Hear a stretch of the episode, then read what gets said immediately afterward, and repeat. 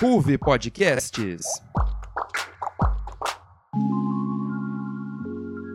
Você está prestes a lutar com inimigos de outros universos e precisa conseguir poderes para se defender. Que ação extremamente aleatória você pode fazer usando objetos que você tem perto de você agora? Olha, não me pergunte por quê, mas na minha escrivaninha tem uma chave de fenda. Então eu enfiaria a chave de fenda no olho do meu inimigo e ia cegar ele. É sobre isso, tá tudo bem. Olha, eu tenho Mentos em cima da minha mesa. Eu acho que eu ia mascar um Mentos e ficar baforando na cara do, do, do inimigo, sabe? Porque, nossa, como esse negócio arde às vezes. Então, gente, eu não tô numa escrivaninha, eu tô sentado na minha cama, então eu posso me enrolar em todos os cobertores e pular da varanda para fugir do inimigo. Acho que é isso que eu posso fazer no momento. Eu usaria o creme de mão que está do meu lado para jogar no chão e fazer todos os meus inimigos escorregarem e caírem direto num buraco, que nem um filme infantil.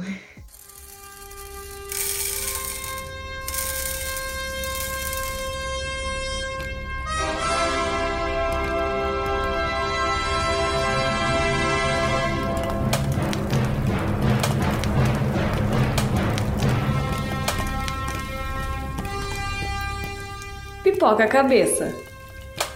Comentários de estourar miolos.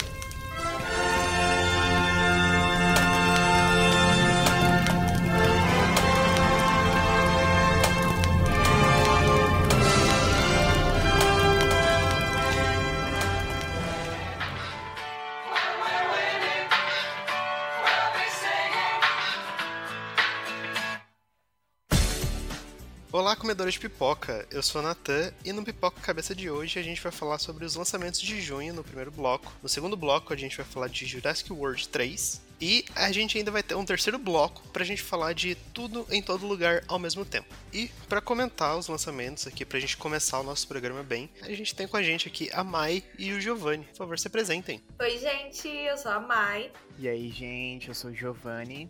Perfeito, então a gente já vai começar com você, Giovanni, estreante aqui no programa, para comentar do lançamento da Netflix. Por favor, que filme que você viu?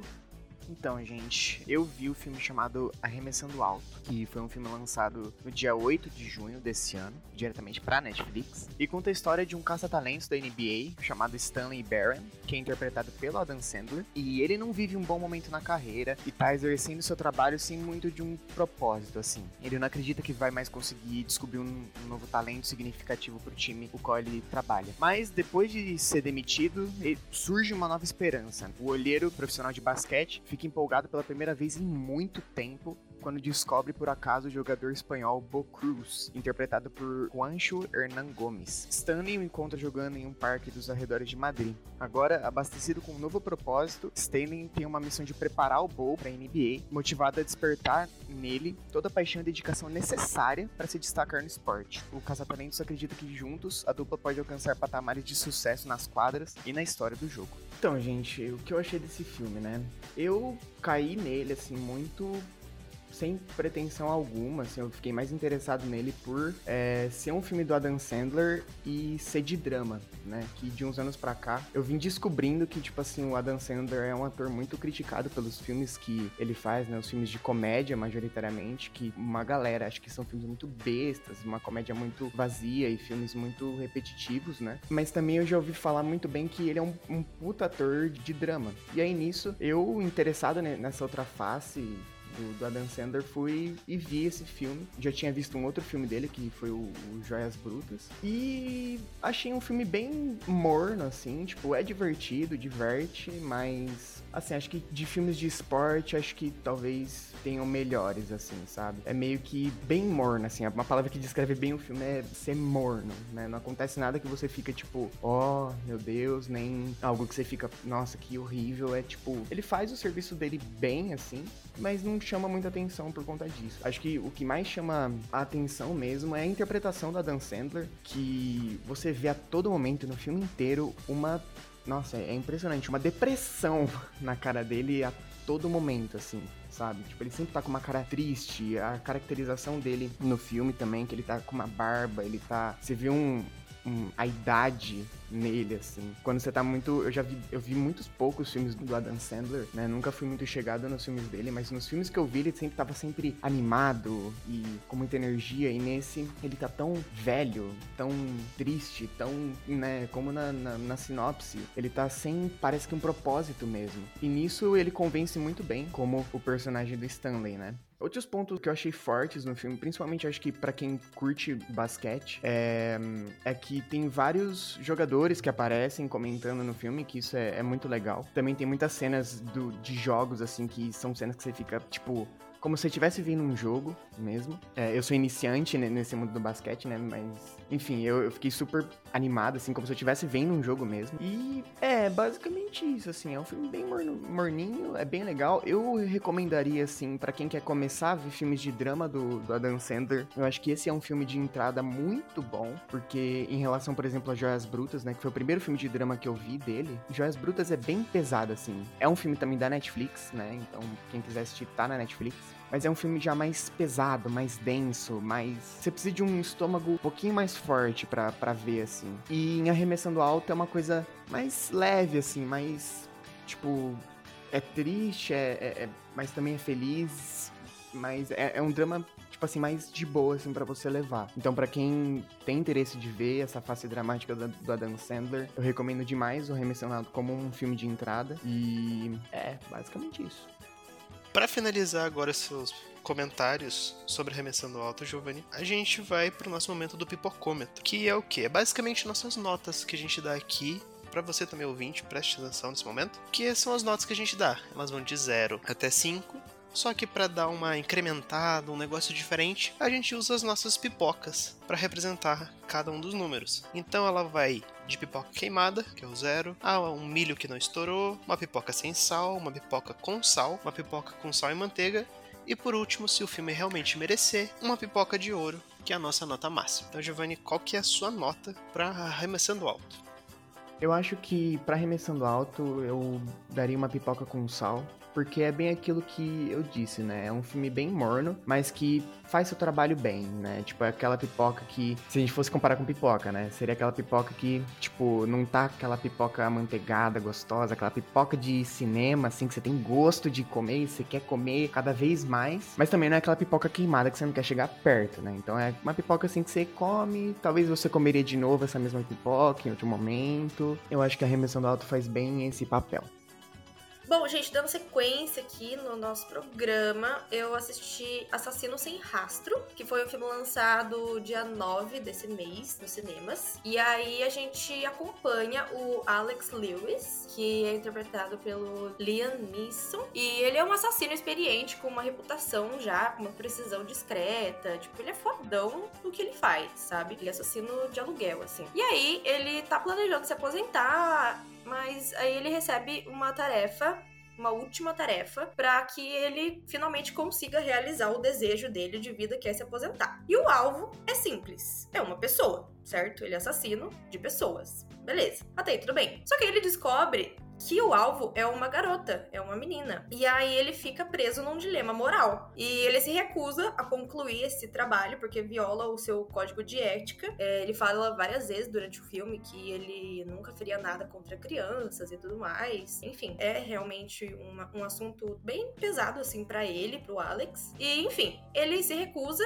e ele pede para cancelar o contrato dele né, do trabalho. E ele descobre que a garota foi morta por um outro assassino. E aí isso coloca o FBI no meio de toda essa maluquice, né? No começo do filme a gente vê o Alex e ao mesmo tempo a gente vê é, um agente do FBI, que é o Vincent Serra, que é interpretado pelo Guy Pearce, que foi quem reabilitou a menina, porque o pai dela morreu, tem toda uma questão de que ele colocava ela para prostituição, ele vendia drogas, enfim. E aí, começa a se misturar, né? A vida do Alex com o FBI. E aí ele se volta contra o FBI bem como outras pessoas também que estão atrás do agente Sarah. E aí o Alex, ele se propõe a eliminar todos os traficantes de crianças. Só que o que, que acontece? O filme, ele né, a tradução dele é Assassino Sem Rastro, só que o nome dele em inglês é memory, porque ele tem lapsos de memória né? A gente vê ao longo ali do filme que ele toma remédio para Alzheimer, né? Isso é até uma coisa comentada. Comentada não, né? É mostrado ali numa parte que o irmão dele já tá completamente entregue ao Alzheimer, enfim. Isso, tipo assim, em um minuto de filme a gente vê. E aí, essa questão da perda de memória dele acaba sendo prejudicial, não só para a saúde dele, mas também para a missão que ele tá ali, né? Tentando eliminar todos os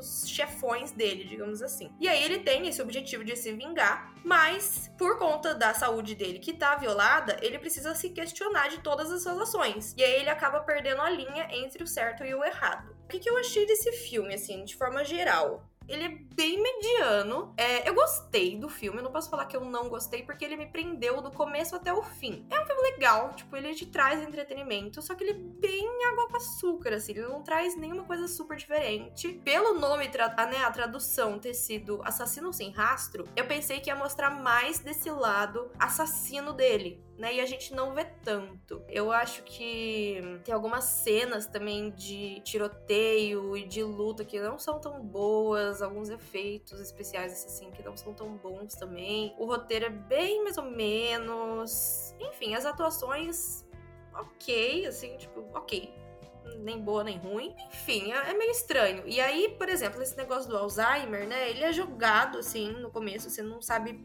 para onde vai levar essa questão dele do Alzheimer da família dele, né? Como eu comentei, a gente viu o irmão dele entregue ao Alzheimer por tipo um minuto de filme, acho que nem chegou a isso, talvez. E aí lá no final, isso é retomado talvez como ali um, um artifício do roteiro, só pra, tipo, ah, gente, vamos lembrar aqui que ele tem Alzheimer, só pra, tipo, ter um plot twist. E aí no final é, tipo, sabe, tem toda uma questão, enfim. Não vou contar o final aqui, mas eu acho que é um filme, tipo assim, ele traz um certo entretenimento. Eu indicaria ele. É, já vou passar pro meu pipocômetro. Eu daria uma nota de pipoca com um pouquinho de sal, porque não é tipo, nossa, aquela pipoca deliciosa com sal na medida e tal. Mas é um, é um filme gostosinho, né? Uma pipoquinha ali que, que dá para comer, é gostosinha, mas não é grandes coisas, assim. Não vai esperando um puta de um filme muito bom, um filmaço, porque não é. Mas é interessante, assim. O final eu fiquei um pouco decepcionada, mas Ai, sei, o roteiro. Acho que o, o, o problema desse filme foi o roteiro. É isso. Dando continuidade aqui, nos cinemas chegou o filme X, ou X. Quer dizer, no Brasil teve o subtítulo de X, a marca da morte, mas eu me recuso a usar esse subtítulo, que é uma porcaria. Então vou chamar apenas de X, ok? Bom, o filme ele é um filme de terror da A24, que é estúdio independente, que tem vários projetos bem legais. E X ele fala sobre um grupo de jovens que eles estão gravando um filme adulto e eles decidem ir até uma fazenda no interior do Texas para poder gravar esse filme. Só que os idosos, que são os donos dessa fazenda, começam a ter atitudes meio estranhas e daí a tensão do filme vai aumentando aos pouquinhos. E dando prosseguimento aqui para os meus comentários, eu gostei bastante. Esse aqui é um filme slasher, né?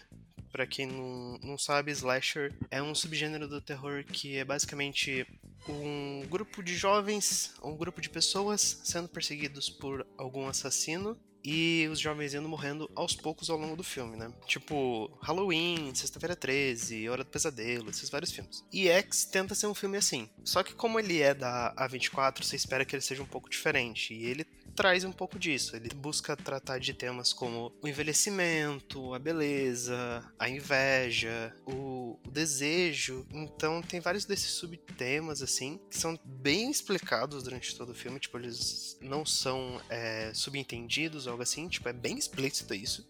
E acho que esse é um dos problemas do filme. Tipo, ele quer tratar dos temas dele, só que ele trata de uma maneira muito escancarada. E ele demora, tipo, uma hora para tratar todos esses temas, botar eles totalmente certinhos, bem mastigado pro espectador. E acho que isso pode tirar um pouco do envolvimento do espectador, tirar um pouco do meu, sabe? Porque ele fica um filme bem conceitão, bem falando sobre esses temas, né? Ele quer tratar muito disso, ele deixa muito escancarado. E a parte mais terror, assim, mais slasher, começa, tipo, a partir de uma hora de filme. doing. Só que quando começa essa parte, eu acho ela muito boa, porque é uma tensão muito legal. E o filme ele consegue tornar os assassinos muito críveis, certo? Eles são tratados de uma maneira real, eles não são, tipo, assassinos sobrenaturais que têm milhões de poderes, eles são mega fortes. Não, eles são assassinos reais. E eles têm suas limitações, e acho que é legal que o filme ele aproveita dessas limitações sempre o grupo de protagonistas, o grupo de jovens que vai para lá, é um grupo bem diverso. Eles são cativantes, eles são minimamente interessantes, assim. Principalmente a protagonista, que é a Maxine, interpretada pela Mia Goff. Ela é muito boa, tanto que ela faz dois papéis no filme. Um que tá, ela tá coberta de maquiagem e realmente não parece. Eu fui descobrir depois quando eu pesquisei sobre o filme. E o personagem dela é bem legal. Ela é uma protagonista bem interessante, bem diferente também do que a gente tá acostumado nesses filmes de slasher, nesses filmes de terror. E é bem legal eu gosto, gostei do personagem dela. Tem personagens chatos, como todo filme slasher tem personagens chatos, que no caso é o cinegrafista e a namorada dele, principalmente a namorada dele, que é muito chata. Mas assim, são personagens é, ok, minimamente interessantes, que você se importa um pouco. Então, é um filme legal, é um filme que eu me diverti, ainda mais que eu gosto bastante de filmes slasher, então eu sou facilmente conquistado. Foi um filme divertido de assistir, não vou mentir. Foi um filme bem divertidinho, ele perde um pouco de tempo com coisas desnecessárias e demora muito para começar a parte que a gente tá esperando. Então, já seguindo pra minha nota, eu acho que eu vou dar uma pipoca com sal, mas com um pouquinho de manteiga, sabe? Porque foi divertido, eu me diverti bastante. Tá bom que eu sou facilmente conquistado, mas isso não vem ao caso. Mas foi um filme divertidinho, acho que vale, vale a pena ver. É um filme bem legal. Dando sequência, eu assisti também A Hora do Desespero, que é a tradução literal do nome original, né, em inglês. Ele foi lançado no dia 9 de junho, nos cinemas aqui no Brasil. E o filme, ele basicamente conta a história de uma mulher, uma mãe, que foi recentemente viúva, que é a Amy Carr, e ela tá fazendo o possível para poder restaurar a normalidade da vida da filha dela, que é menorzinha, e o filho adolescente. E eles vivem, tipo, numa cidade do interior, assim, pequena, sabe? Bem normal, assim, uma vida normal nos Estados Unidos. Só que aí ela resolve, né, num dia normal, sair para fazer uma corrida matinal na floresta. E aí a cidade começa a virar um caos. A gente tá acompanhando ela ali, sozinha. Ela segura o filme sozinha. E aí começa a passar carros de polícia por onde ela tá. Enquanto isso, ela tá falando no telefone com um milhão de pessoas. E aí ela descobre que o caos que tá acontecendo é um tiroteio que tá acontecendo na escola do filho dela, que é, tipo, a quilômetros de distância de onde ela tá. E ela não tem carro, tipo, ela tá no meio do nada, no meio da floresta. Ela tá, tipo, a pé na floresta, que é uma floresta densa, é, tipo, tem a estrada ali no meio, mas tipo, não passa carro nenhum. E aí ela começa a correr desesperadamente contra o tempo para poder salvar o filho dela. Ela começa a ficar desesperada. É, liga para um milhão de pessoas. Tipo, o filme é basicamente ela ali sozinha correndo na floresta com o celular dela fazendo um milhão de ligações para diversas pessoas para tentar descobrir o que, que tá acontecendo, né? E aí ela acaba tendo uma lesão, né? Ela acaba machucando o pé, então ela tem que superar essa lesão para poder correr. E aí ela faz de tudo para poder sair do local. Ela tenta ligar várias vezes é, pro filho dela, manda mensagem de texto, é, tenta tentar descobrir também se a filha dela, que é a Emily, e o filho, né? O que é o que tá na escola, eles estão seguros. Ela descobre que a filha tá segura, então, tipo, não é um, um, uma questão no filme, é mais a questão do menino mesmo, que é o Noah. É, e aí, tipo, acaba ficando sem sinal em alguns momentos do filme. É, ela fica sem algumas informações, aí ela tem contato com policiais, com jornalistas. E aí, no caminho, ela se vê num dilema de tipo assim, cara, será que é o meu filho que tá assassinando a galera da escola? E aí, enfim, essa é a premissa do filme. O que, que eu achei sobre ele? Eu vi algumas pessoas criticando o fato dele ter sido um longa-metragem. É, críticos, né? Essa não é a minha opinião. Eu vi críticos falando que poderia simplesmente ser um curta, ou enfim, ter sido um pouco menor o filme. Eu, particularmente, gostei muito, tipo, muito, muito mesmo. É, fiquei aflita do começo ao fim, porque ela segura o filme sozinha, ela com o celularzinho dela ali correndo na floresta, tentando chamar é, o que seria o Uber lá deles. É, e ela não consegue chegar até a escola, e aí tem todo esse lance de, tipo, sabe, esse plot de talvez ser o filho dela ou não ser o assassino. enfim, não vou dar spoiler, vocês vão ter que assistir para descobrir. É, e aí, tipo, o filme vai num ritmo muito bom. Eu gosto muito do ritmo do filme, porque ele te deixa aflito, sabe? Você, você acompanha ela, sabe? Você não sabe o que tá acontecendo na escola, você não sabe nada além do que ela sabe. O que eu acho que torna um pouco tudo um pouco mais angustiante. No geral, eu gostei bastante do filme. Eu só não gostei muito do final. Não vou falar por quê, porque senão seria um spoiler. É, mas eu não gostei muito do final, mas é tipo, ah, beleza, ok. Tipo, não é ruim, mas também não é bom. É mediano, assim. Acho que deu, sabe, caiu um pouco a qualidade do filme é, em relação ao roteiro no final, mas beleza. Passando pras notas, eu daria uma pipoca com bastante sal e quase uma manteiguinha ali.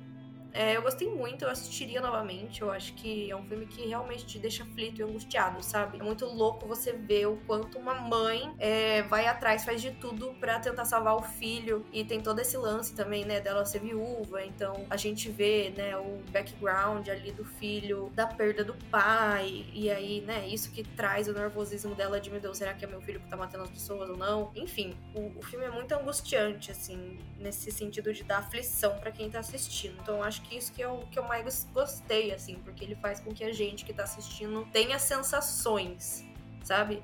É, ele não é um filme que é paradão, sabe? Por mais que ela esteja ali sozinha. Então eu acho que merece uma pipoca com bastante sal, quase ali uma manteiguinha. Dando continuidade, outro filme de, do mês do finzinho de maio, início do mês de junho, e para mim, os filmes que eu vi até agora nesse ano, para mim é o melhor filme de 2022, é Top Gun Maverick, foi lançado em 26 de maio de 2022 nos cinemas. E continua a história do Pete Maverick Mitchell, que é interpretado pelo Tom Cruise, um piloto à moda antiga da Marinha que coleciona inúmeras condecorações, medalhas de combate e grande reconhecimento pela quantidade de inimigos abatidos no ar nos últimos 30 anos. Porém, nada disso foi suficiente para fazer sua carreira decolar, visto que ele deixou de ser um capitão e se tornou um instrutor. Ele continua sendo o mesmo piloto rebelde de sempre que não hesita em romper limites e desafiar a morte. E nessa nova aventura, Maverick precisa provar que o fator humano ainda é fundamental no mundo contemporâneo das guerras tecnológicas. por onde começar? tipo assim, para mim Top Gun é, nossa, como foi uma surpresa para mim esse filme, porque eu nunca vi o original, mesmo antes de ver o, o esse segundo, né? Nunca vi o original tinha noção mais ou menos de que ele fazia parte da cultura popular de quem né, nasceu e quem cresceu nos anos 80 e 90, né? Se tornou um filme clássico, se eu não me engano, foi um, o, o filme que meio que lançou o Tom Cruise como sendo o Tom Cruise, né? E, enfim, era era basicamente isso que eu sabia, né? E não tinha noção nenhuma de, do que era história. Até, até hoje, até o momento da, da, gravação desse, desse episódio, eu não tenho muita noção do que era a história do primeiro. Mas uma coisa que a sequência faz muito bem é continuar a história e apresentar a história para quem é novo nessa talvez possível franquia. Porque, assim, eu, eu fui sem nada de informação, sem nenhuma expectativa no filme e tudo superou, assim. Eu saí do filme sabendo quem que era o Maverick, é, o que que ele foi, o que que ele é e o que que ele se tornou, assim. E hum, o filme tem momentos, nossa, ele é muito equilibrado, assim, sabe? Ele é um filme de ação, assim, aventura, mas ele equilibra muito bem a aventura com drama, com comédia até, né? Ele é um entretenimento puro, assim. Né? É uma diversão garantida, pelo menos foi para mim, para quem gosta, né, de, de filme de ação, filme de aventura, pode ter certeza que é uma diversão garantida. E é um filme que é para ver no cinema. Assim, você, se você vê esse filme em casa, nossa, como vai perder vai perder muito do que o filme tem a oferecer, assim, sabe? Porque a edição de som do filme é uma coisa muito forte, né? Porque para quem é, para quem tem muita noção, né? Tipo, basicamente o filme inteiro, não o filme inteiro, mas boa parte se passa em jato, né? Jato militar, né? E tem um som potente, tem um som que exprime aquela velocidade dos jatos, que exprime a, a potência, o, o jato quebrar a barreira do som de tão rápido que ele tá. Ter um som de qualidade, ter uma. É, é, é importante, é muito importante. Além de, também a questão de, de imagem também, outra coisa também, que o filme é, é- é muito bom, tem umas cenas muito bonitas, né? Mas, ah, além disso, dessas questões técnicas, né? ah, os personagens são. Nossa, daria. Tipo, po- os personagens poderiam ser muito genéricos, assim, mas. Tipo, você acaba lembrando mais ou menos de cada um, assim, depois que você sai do filme. Sabe? São personagens carismáticos que te marcam e fazem você, tipo assim, se relacionar com aquele filme, né? Tanto que, sem entrar muito em, em zona de spoilers, assim, mas, tipo assim, eles têm um objetivo ah, um objetivo X e que, tipo assim, a vida de cada um daqueles pilotos que você acompanha e que são tutorados pelo Maverick vai estar em risco. E a, a, a escala da, de- dessa missão é muito bem definida e, tipo assim, você sente o perigo daquela missão, sabe? E, nossa, ai, é, é um filme incrível. É, você fica na ponta da cadeira a, a cada momento, assim, nossa, no fim do filme você fica meu Deus do céu, o que, que vai acontecer? Você sabe no fim, no fundo, assim, que as coisas vão dar certo, mas mesmo assim, aquele filme que, tipo assim, você ainda assim fica na dúvida, assim, sabe? Nossa, será mesmo que vai dar certo? Será mesmo que não vai dar alguma coisa de errado, assim, sabe? E acho que isso é o- é o maior ponto positivo, assim, sabe? O, o filme conseguir mexer com as suas emoções, sabe? Ser uma montanha russa de emoções e que eu acho que graças ao Tom Cruise é que isso é possível, porque não só em Top Gun, mas por exemplo, nos filmes de Missão Impossível, nossa, basicamente todos você fica na ponta da cadeira assim, tipo, meu Deus, o que, que vai acontecer, né? Você fica com tensão, você fica investido no que você tá vendo. Então, pra mim, Top Gun Maverick indo já pro pipocômetro é uma nossa, uma pipoca de ouro, assim. Se você for no cinema, você vai se divertir. Se você for no cinema e gostar de filmes de ação e de aventura, né? Você vai se divertir, você vai se emocionar, você vai ficar na ponta da cadeira, você vai, nossa, ficar vidrado com esse filme na sua cabeça por muito tempo é, e querendo ver de novo e, e querendo ter aquela experiência de cinema novamente, porque Top Gun é uma experiência de cinema. E outra coisa que eu esqueci de mencionar e é um- é fator muito importante para essa experiência de cinema é que o Tom Cruise, junto com os outros atores, é, treinaram é, em jatos de verdade, né? O que a gente vê, ele, quando a gente tá vendo eles nos jatos, não sei se todas as cenas, mas uma grande maioria delas não é tela verde, né? Eles não estavam num estúdio fazendo aquilo, eles estavam fazendo aquilo de verdade. E isso para passar a realidade da atuação foi fundamental, né? Os atores sentindo a força, é, a força G exerc... tipo neles, né? A força tipo da, da- do, do ar, tudo, tudo. É, Foi, é de- isso foi de extrema importância para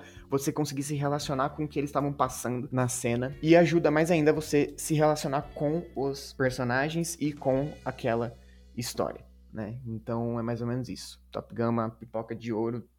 Tem que assistir, é muito, muito bom. Bom, mais um filme que eu vi esse mês, estava inspirada esse mês, vi bastante filme. É Até a Morte Sobreviver é a Melhor Vingança, que é basicamente Till Death no inglês, então eu vou manter aqui o Até a Morte. É, ele foi lançado no dia 9 deste mês, né? Agora em junho, nos cinemas. E conta a história da Emma, que é ninguém mais, ninguém menos que a Megan Fox. E aí a gente descobre que ela tá infeliz no casamento dela, porque o marido dela é frio, a gente vê que ele é controlador ao longo do filme, que é o Mark, que é um advogado criminal. E aí ela tem um caso com o Tom, que é sócio da empresa do Mark, que é o marido. Mas aí ela termina com ele, porque ela vai comemorar o aniversário de casamento, né, de 11 anos e tal. E aí ela termina com ele, mas a gente vê que ela tá bem abalada, assim, que ela gosta do Tom. E aí, é, a Emma e o Mark, eles saem, né, num jantar pra comemorar o aniversário de casamento. E depois o Mark leva ela pra uma casa isolada no lago, que eles costumavam ir no começo do relacionamento. E aí ele diz que é com a desculpa de reacender a chama do casamento, que ele sabe que o casamento tá passando por dificuldades, que eles estão distantes, mas que eles têm que voltar a se reaproximar, não sei o que, bababá. Beleza. Nesse momento a gente já vê que tem alguma coisa esquisita rolando, mas tranquilo, né? A gente segue assistindo. Aí eles passam a noite, né, ali juntos. Na manhã seguinte, a Emma acorda e aí ela tá algemada com o Mark. E aí ela fica tipo, Mark, o que que tá acontecendo? Por que, que a gente tá algemado, né? O que, que rolou? E aí ele vira pra ela e dá um tiro na se mata ali, se suicida, algemado a ela. Né? E aí ela fica ensanguentada, né? Metade do rosto dela fica ensanguentado é, por conta do tiro que ele deu na, na cabeça dele. E aí, enfim, bizarro. E aí ela fica desesperada, né? Ela é forçada a arrastar o cadáver dele por todos os lugares da casa. E aí, conforme ela vai arrastando, né, o corpo dele, ela não consegue tirar a algema deles.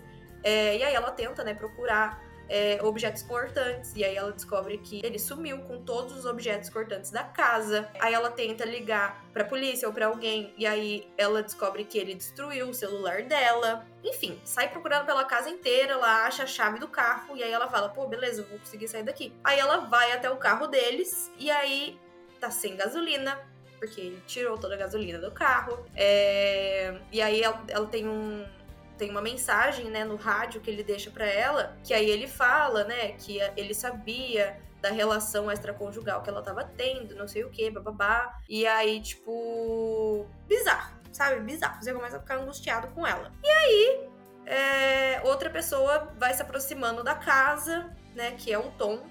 Aí o Tom aparece e tal, não sei o que, bababá. Só que aí depois começam a acontecer várias outras coisas. É, como é, eu citei no começo, né, o, o Mark ele é advogado criminal. Né? Por que, que isso é tão importante, né? Falar para vocês. O que acontece, né? A gente descobre que a Emma tem um puta de um trauma porque aconteceu há 10 anos atrás um ataque para ela, né? Um cara atacou ela, não sei o quê.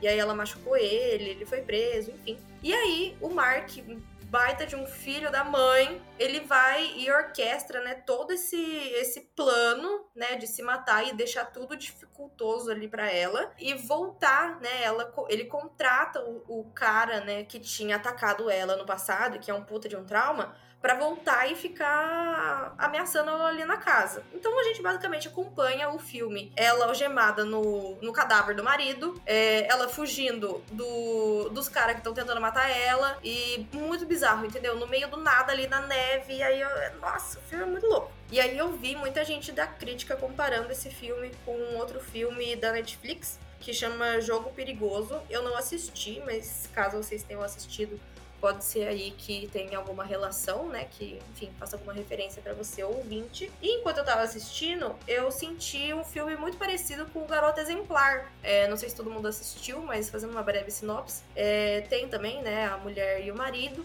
E aí ela faz todo um plano também para fingir que o marido dela matou ela. E aí ela volta no final, enfim.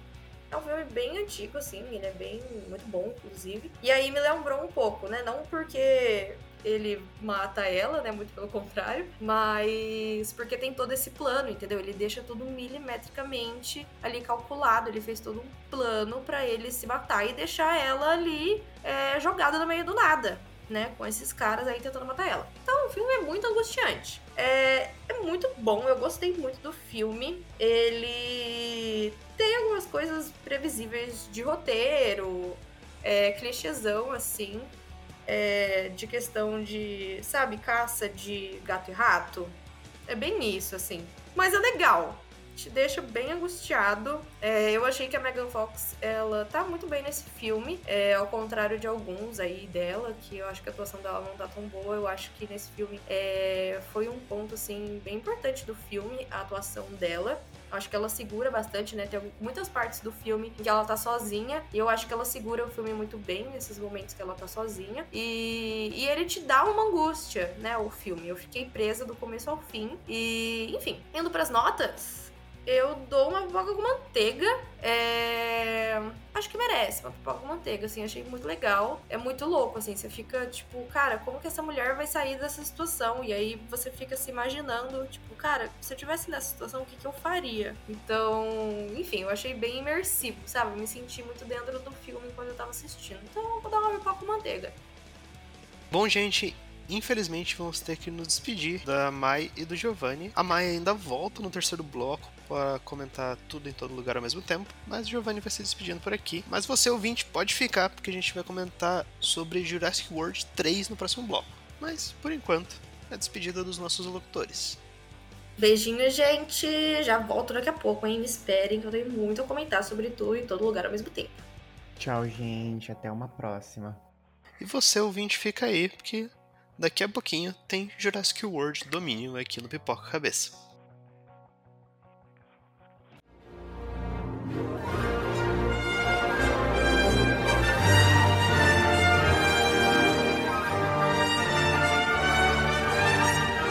Estamos de volta no bloco 2 para comentar sobre Jurassic World Dominion. E agora a gente tem com a gente a Bárbara e o Lucas. Por favor, se apresentem. Oi, oi, gente. Oi, pessoal! Jurassic World Domínio é o sexto e último filme da franquia Jurassic Park. É a sequência direta de Jurassic World Reino Ameaçado de 2018. O longa começa quatro anos após a erupção vulcânica que destruiu a Ilha Nublar. Os dinossauros agora vivem no continente ao lado dos humanos, mas nem todos os répteis conseguem viver em harmonia, trazendo graves problemas sociais e ambientais. Esse frágil equilíbrio vai mudar o futuro e determinar de uma vez por todas se os seres humanos continuarão no topo da cadeia alimentar. Os ex-funcionários do Parque dos Dinossauros Claire e Owen se envolvem nesse problema e buscam uma solução para a coexistência com esses animais pré-históricos. Para isso, contam com a ajuda dos cientistas Ellie Sattler, Alan Grant e Ian Malcolm, que retornam do filme original de Jurassic Park de 1993. O blockbuster americano conta com um elenco de peso, entre eles Bryce Dallas Howard, Chris Pratt, Laura Dern, Jeff Goldblum e Sam Neill. O filme, que conclui uma das mais aclamadas franquias cinematográficas da ficção científica, foi dirigido por Colin Trevorrow e tem a classificação indicativa para maiores de 12 anos. Bom, gente, vamos para as perguntas agora para a gente discutir um pouco do filme. A ideia de clonagem de pessoas foi um plot twist do filme anterior, mas também é explorado em Jurassic World Domínio. Vemos no filme que a real intenção dos cientistas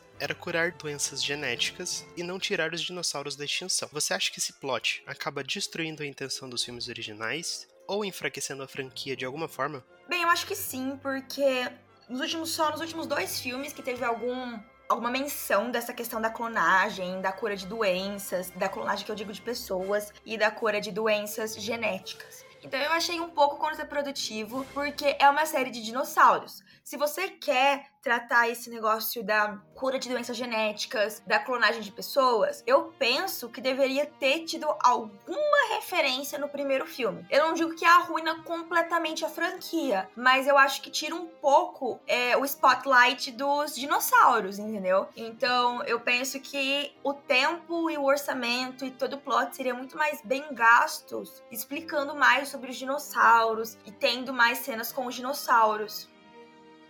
É, eu concordo, tipo, esse negócio de usar é, terapia genética e clonagem para tratar doenças é um tópico muito mais contemporâneo do que era para quando né, criaram a franquia lá no, nos anos 80 e realmente deu uma é, assim, no fundo meio que ainda é tem a essência, mas desvirtuou bastante. Eu não, eu não sei se eu gostei muito desse, desse novo approach que eles estão dando para toda a tecnologia e, e no final das contas a gente quer ver dinossauro mesmo, né?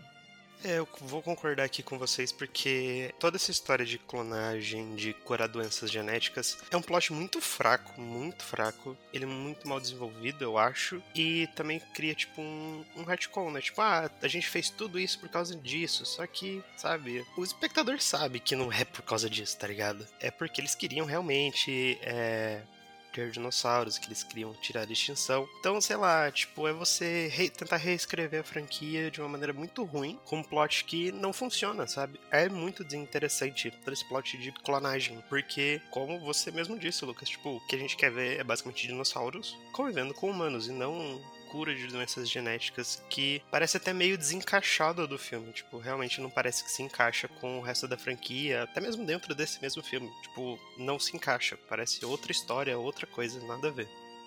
E assim, é, eu me pergunto o que, que uma coisa tem a ver com a outra. É assim, obviamente não sou formada em cinema ou em ciência, mas eu fico me perguntando: ressuscitar dinossauros da extinção com curar doenças genéticas. Onde que tá? Tudo bem que a questão genética, que eles é, substituíram alguns genes do dinossauro com animais é, que a gente tem hoje no nosso meio ambiente para reconstruir esses genes. Só que assim, tudo bem, você faz isso num nível de pesquisa. Agora você cria um parque de dinossauros, cheio de mil espécies de dinossauros. O que, que isso tem a ver com curar doenças genéticas? Eu, eu, eu, eu, senti que perdeu ali e foi uma coisa que foi completamente contra a, o canon do, da série, né? Porque já foi estabelecido que eles queriam trazer os dinossauros de volta.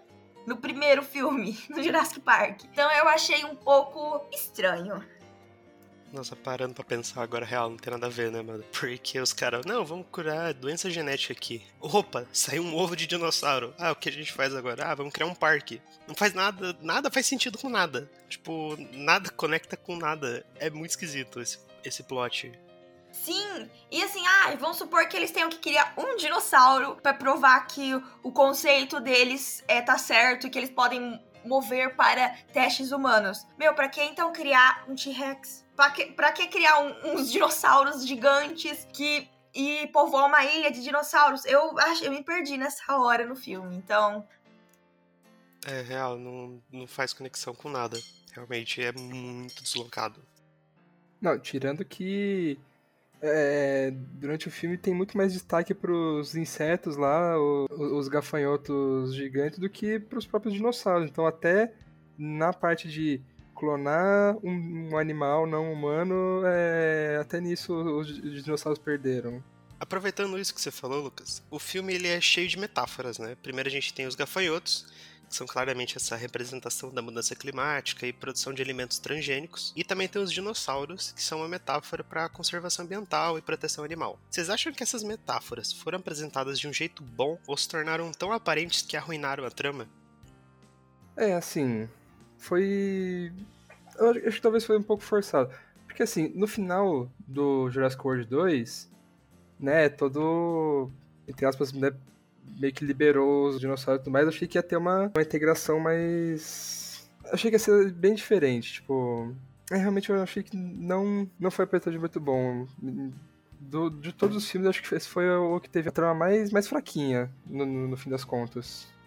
Bom, então, assim, eu penso que o Jurassic Park, o primeiro, que foi o que estreou essa franquia maravilhosa, ele já tinha uma metáfora dos dinossauros e dos animais atuais e, tipo, da conservação ambiental. Já existia essa metáfora, já existia essa coisa de crueldade contra animais. Então, eu penso que existiam pequenas metáforas que eram muito interessantes de acompanhar. Porque se a gente estivesse falando de qualquer outro animal posto em uma ilha e feito de parque de diversões, eu penso que teria muito mais repercussões na mídia do que teve o parque de dinossauros. Mas eu penso que com o último filme, agora o quinto filme, o Dominion, ele teve. Ele esfregou essas metáforas na nossa cara. A verdade é isso. Porque metáforas, elas são postas em filmes para ser uma pequena coisinha pra audiência ver essas referências, essas metáforas, e elas fazerem essa ligação. Só que não foi isso que aconteceu. Os gafanhotos que, assim, saiu do nada, eu não entendi. A hora que aqueles gafanhotos começaram a chegar, quem são eles? É, teria sido muito mais legal se os dinossauros tivessem impactado tanto o meio ambiente que, a partir disso, uma nova espécie de, de gafanhoto foi criada naturalmente. Eu acho que teria uma questão mais ambiental mais legal de como que os dinossauros estavam influenciando o meio ambiente. Obviamente, não daria muito certo cientificamente, mas eu penso que de um jeito ou outro seria mais interessante. E ficou muito na cara. Os gafanhotos era para falar das mudanças climáticas, dos- da alimentação, dos alimentos transgênicos. E, e assim, me deixou meio. Eu estou assistindo um vídeo do Greenpeace ou um Jurassic World. E aí eu fiquei assim, meio. Tirou um pouco pra mim das metáforas refinadas que a gente tem no cinema, entendeu? Então. É, para mim, esse negócio dos gafanhotos foi uma viagem muito grande de um filme que já tinha plots e problemas o suficientes pra introduzir os personagens antigos, já dava pra fazer um grande roteiro e eles introduziram umas coisas que não foram explicadas e não vão ser desenvolvidas. Eu acho que realmente ficou muito ruim essa metáfora, principalmente porque os gafanhotos eles não se encaixam em nada praticamente na, na franquia. Tipo, ter esses gafanhotos é- já é muita viagem, eu acho. Eles surgem do nada e a trama gira em torno deles, que é uma trama assim que acho que ninguém queria ver. Realmente, tipo, porque no final do filme anterior, né, do Mundo Perdido, se não me engano, a trama mais interessante era que os dinossauros agora estavam soltos no mundo e seria interessante ver essa convivência, né? Como que os humanos iam reagir aos dinossauros, como que os dinossauros ia- iam reagir aos humanos, no que que a volta dos dinossauros podia impactar no meio ambiente, tipo, já tem a trama pronta, sabe?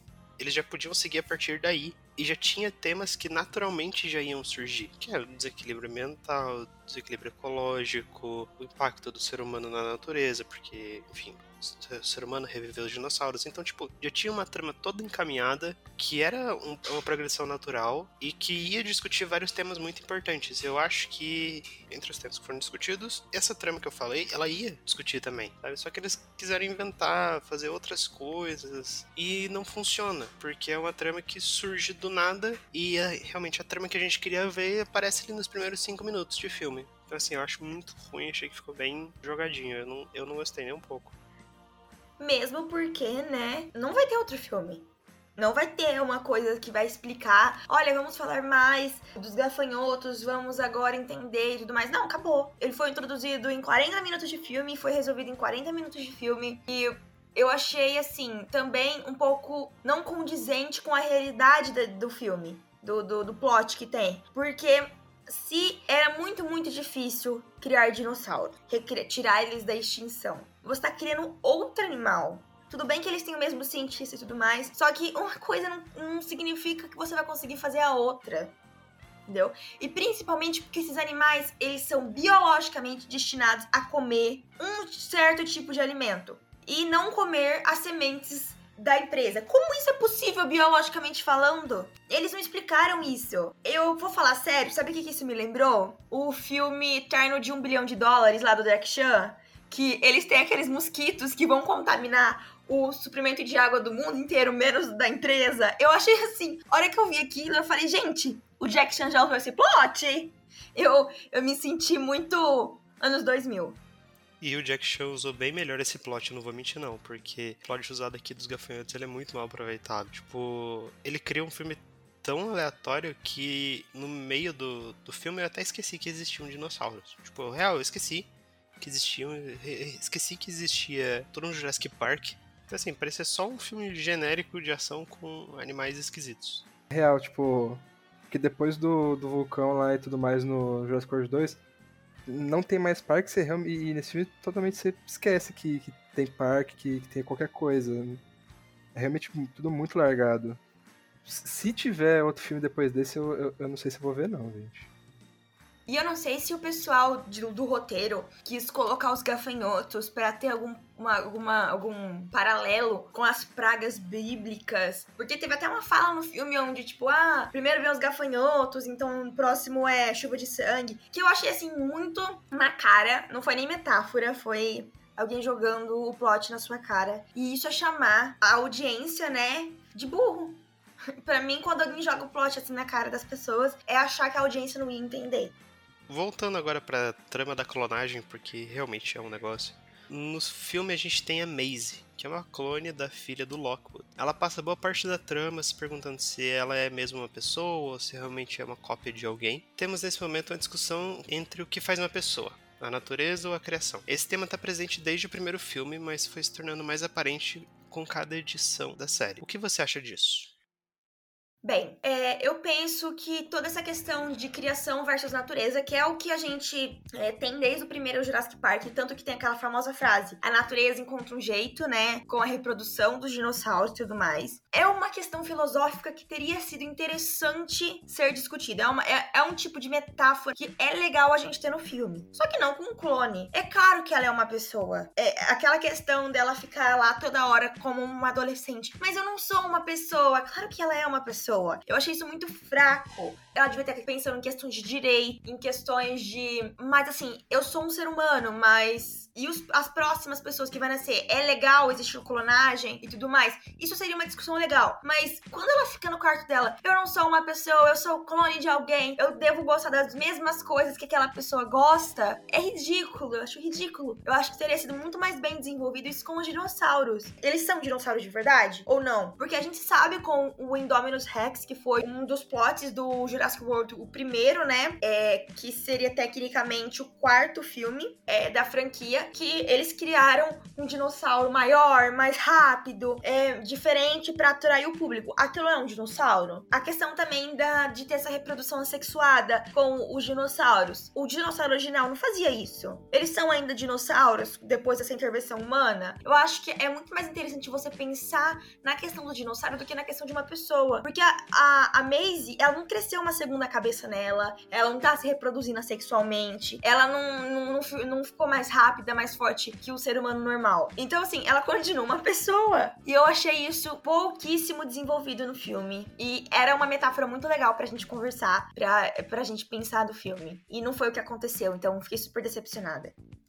Nossa, total. Tipo, se tivesse cortado os gafanhotos, deixasse só dinossauro e, e, e Maisie, tipo, pra complementar, teria sido bem mais redondinho. Quer dizer, não redondinho porque ainda a questão da Maisie ainda é muito. É bem rasa, ah, essa, me- meio, meio forçado, mas teria sido pelo menos um pouco mais interessante, eu acho. Sim, eu penso que se, que se aprofundasse na questão da clonagem, sei lá, é porque mostra no filme em alguns momentos a mãe da Maisie se clonando e que eu acho isso extremamente problemático, gente. A mulher deu à luz ao próprio clone. É muito mais estranho do que a gente imagina. Se a gente, tipo, a gente assiste, ah, deu à luz, legal. Só que aí você para pra imaginar e a mulher deu à luz a uma cópia dela. É, é muito estranho. E aí parte pro negócio das doenças genéticas. Então, assim, eu penso que se tivesse um backstory melhor, se tivesse uma questão, assim, é, falando o porquê e tal, introduzisse esse negócio de clone, introduzisse essa questão de melhoramento genético. Porque que, a Maisie nada mais é? Que um melhoramento genético da mãe dela, entendeu? Da, do, da cópia dela. Então, assim, é, a gente ter essa questão ética, tipo, até onde isso vai? A gente vai melhorar geneticamente o ser humano até que ponto? Eu- e os dinossauros, porque os dinossauros são um melhoramento genético dos próprios dinossauros antigos, eu acho que seria um plot muito mais redondo e muito mais legal pra acabar. E é uma coisa que todos os filmes vêm falando, dando pequenas dicas, entendeu? Então, assim, no meu ponto de vista, esses dois, as duas partes, do gafanhoto e da Maisie, foi completamente colocado de última hora e os dinossauros foram completamente esquecidos. Sim, e igual eu tinha falado antes, agora esse- essa parte da, da, da clonagem genética para melhoramento é super, super atual. Hoje em dia, com, essa, com tecnologia de CRISPR e gestação e fertilização in vitro, que as pessoas podem. Tem a tec- já tem a tecnologia para mudar o código genético do filho antes dele ser gestado. É super atual, mas eu não sei, eu não acho que se encaixa com Jurassic World. É, é Jurassic. Você quer ver dinossauro no Jurassic Park, no Jurassic World. Você quer grandes dentes, grandes répteis comendo pessoas, por favor. E um plot fácil de seguir. Exatamente, eu não quero o DNA, World domínio. Bom, já que estamos falando disso, né, a franquia Jurassic Park ela é conhecida por ter cenas sentimentais e de desenvolvimento de personagem sendo interrompidas por dinossauros. No novo filme, quase todas as cenas desse tipo têm um encontro com um dinossauro. Isso ajudou a cimentar o estilo da franquia ou foi exagero do diretor?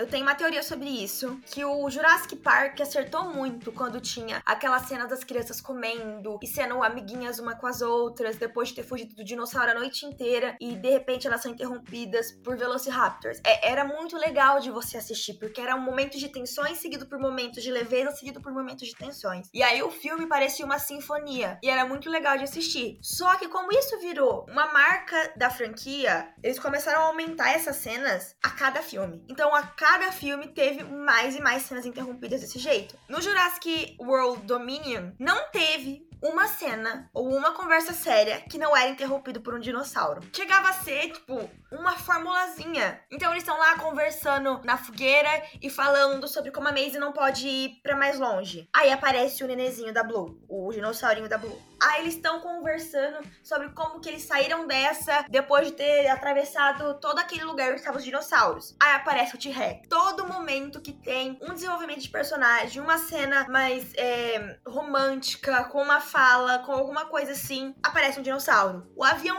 caiu num lago de gelo. Gente, você não precisava de um dinossauro ali. O, o avião caiu num lago de gelo você tem que sair desse lago de gelo. Pra que eles são, tipo, to to totalmente felizes de estarem vivos. Pra que que você precisa colocar um dinossauro ali? Então, assim, eu senti que deveria acontecer essas cenas, mas elas foram tratadas de uma forma completamente errada, de uma forma que estragou, pra mim, esse tipo de cena.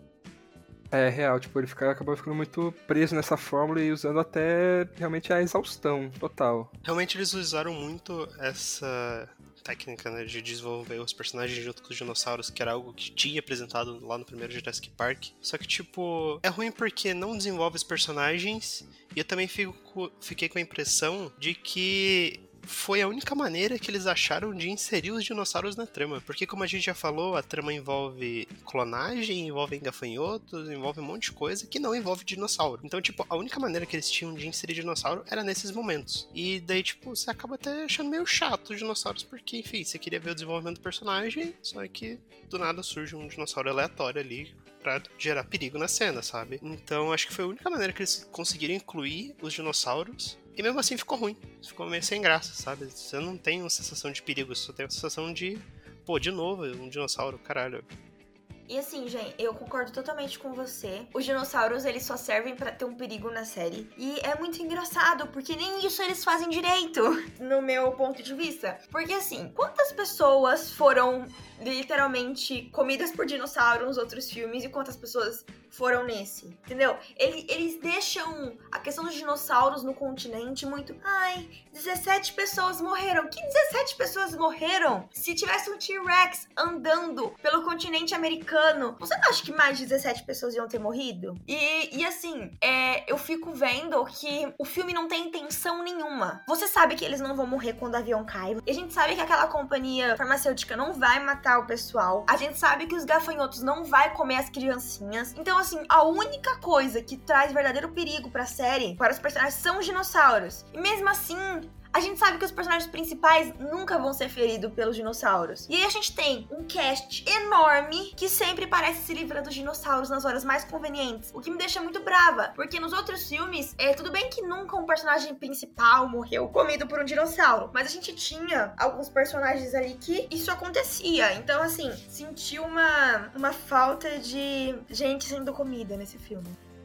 real, tipo, eles não apresentam nenhum perigo. Tipo, porque, enfim, o filme ele tem aquela ideia de seguir duas equipes, né? Segue a equipe da nova geração e da velha geração. E tipo, você sabe que eles não vão morrer porque eles precisam se encontrar em determinado momento. Então, até aquele momento você sabe, ah, ninguém vai morrer. E quando chega no final, você sabe que também ninguém vai morrer, porque, enfim, todos são nome de peso e você não pode matar ninguém da franquia. Então, eles não representam nenhum perigo. E, tipo, me irritou muito personagem do Chris Pratt, o Owen, que ele tinha aquele lance no primeiro filme da.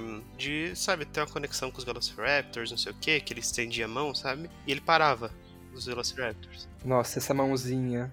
Mano, agora todo e qualquer dinossauro ele levanta a mãozinha, mano. O negócio virou universal, tipo controle universal de televisão. Serve para todo mundo. Pô, maluco, enche muito o saco. Muito saco esse personagem. E uma outra coisa que me encheu o saco com relação aos dinossauros é que. É, assim. Os dinossauros, eles realmente não apresentam perigo, porque, sei lá, tem uma cena que a Bryce Dallas Howard tá correndo de um Velociraptor. Ela está correndo a pé. E o Velociraptor não pega ela. E depois ela entra num carro. E o Velociraptor também não pega ela no carro. Então, tipo, a velocidade do bicho varia de acordo com o que o roteiro precisa, né? Porque ele não pode matar o personagem. Assim, também é muito irritante nesses pontos alguns momentos eu só queria que a Blue comesse a mão do Chris Pratt, que ela só mordesse assim fora o, a mão do Owen e tipo assim, acabou esse plot. Uma parte também eu senti assim, eu sinto isso desde o do filme passado. Todo filme dessa franquia tem que ter nas últimas cenas um showdown com o T-Rex e outro dinossauro. Tem que ter uma batalha dos grandões. Todo filme do T-Rex com outro dinossauro. Aquele T-Rex é que assim, não fica claro se é o mesmo T-Rex todas as batalhas. Mas aquele bicho já devia estar tá morto há muito tempo. Só nos três últimos filmes no primeiro filme, ele lutou contra o Indominus Rex, que é um dos maiores animais. No segundo, eu sei que ele teve a questão toda do vulcão. Ele praticamente. Ele também lutou com outros, com outros dinossauros, mas ele teve essa luta contra o vulcão e fugir e tal. E agora com outro dinossauro no Dominion. E aí eu fico pensando, gente, tá bom. Foi muito interessante, foi muito legal quando eles colocaram o T-Rex e o Indominus Rex no primeiro filme brigar foi muito legal, porque foi um callback pro primeiro filme. Porque o T-Rex era o maior dinossauro da primeira parte da franquia. Então foi muito interessante.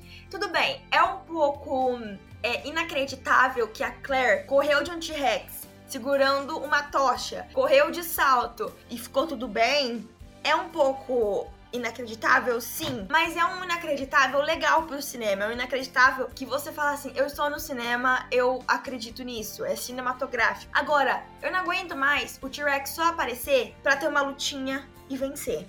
Eu acho incrível como o Tiranossauro Rex é pouco utilizado na série, sendo que ele tá literalmente estampado nos pôsteres. Exato, tipo, é, é literal. A logo do negócio de todo. Inclusive, é, tem um momento do filme que tem um ornamento lá grande que faz um, um aro e, e passa o T-Rex fazendo a logo do filme e. Ah, é muito. É, é subutilizado, super utilizado, tá. É uma bagunça. Os dinossauros estão tá, uma bagunça. Eu não vou mentir, essa cena que ele faz o símbolo da franquia foi tão brega. foi meio brega pra mim. Beleza. O real, essas lutas no final do filme já enchiam um saco. Principalmente nesse, porque o filme tem duas horas e meia de duração. É muito desnecessária essa duração, maluco. O filme não tem por que ter isso. E, tipo, chega na luta final, você já tá cansado, você já quer que o filme acabe. Pô, é muito ruim essa luta final.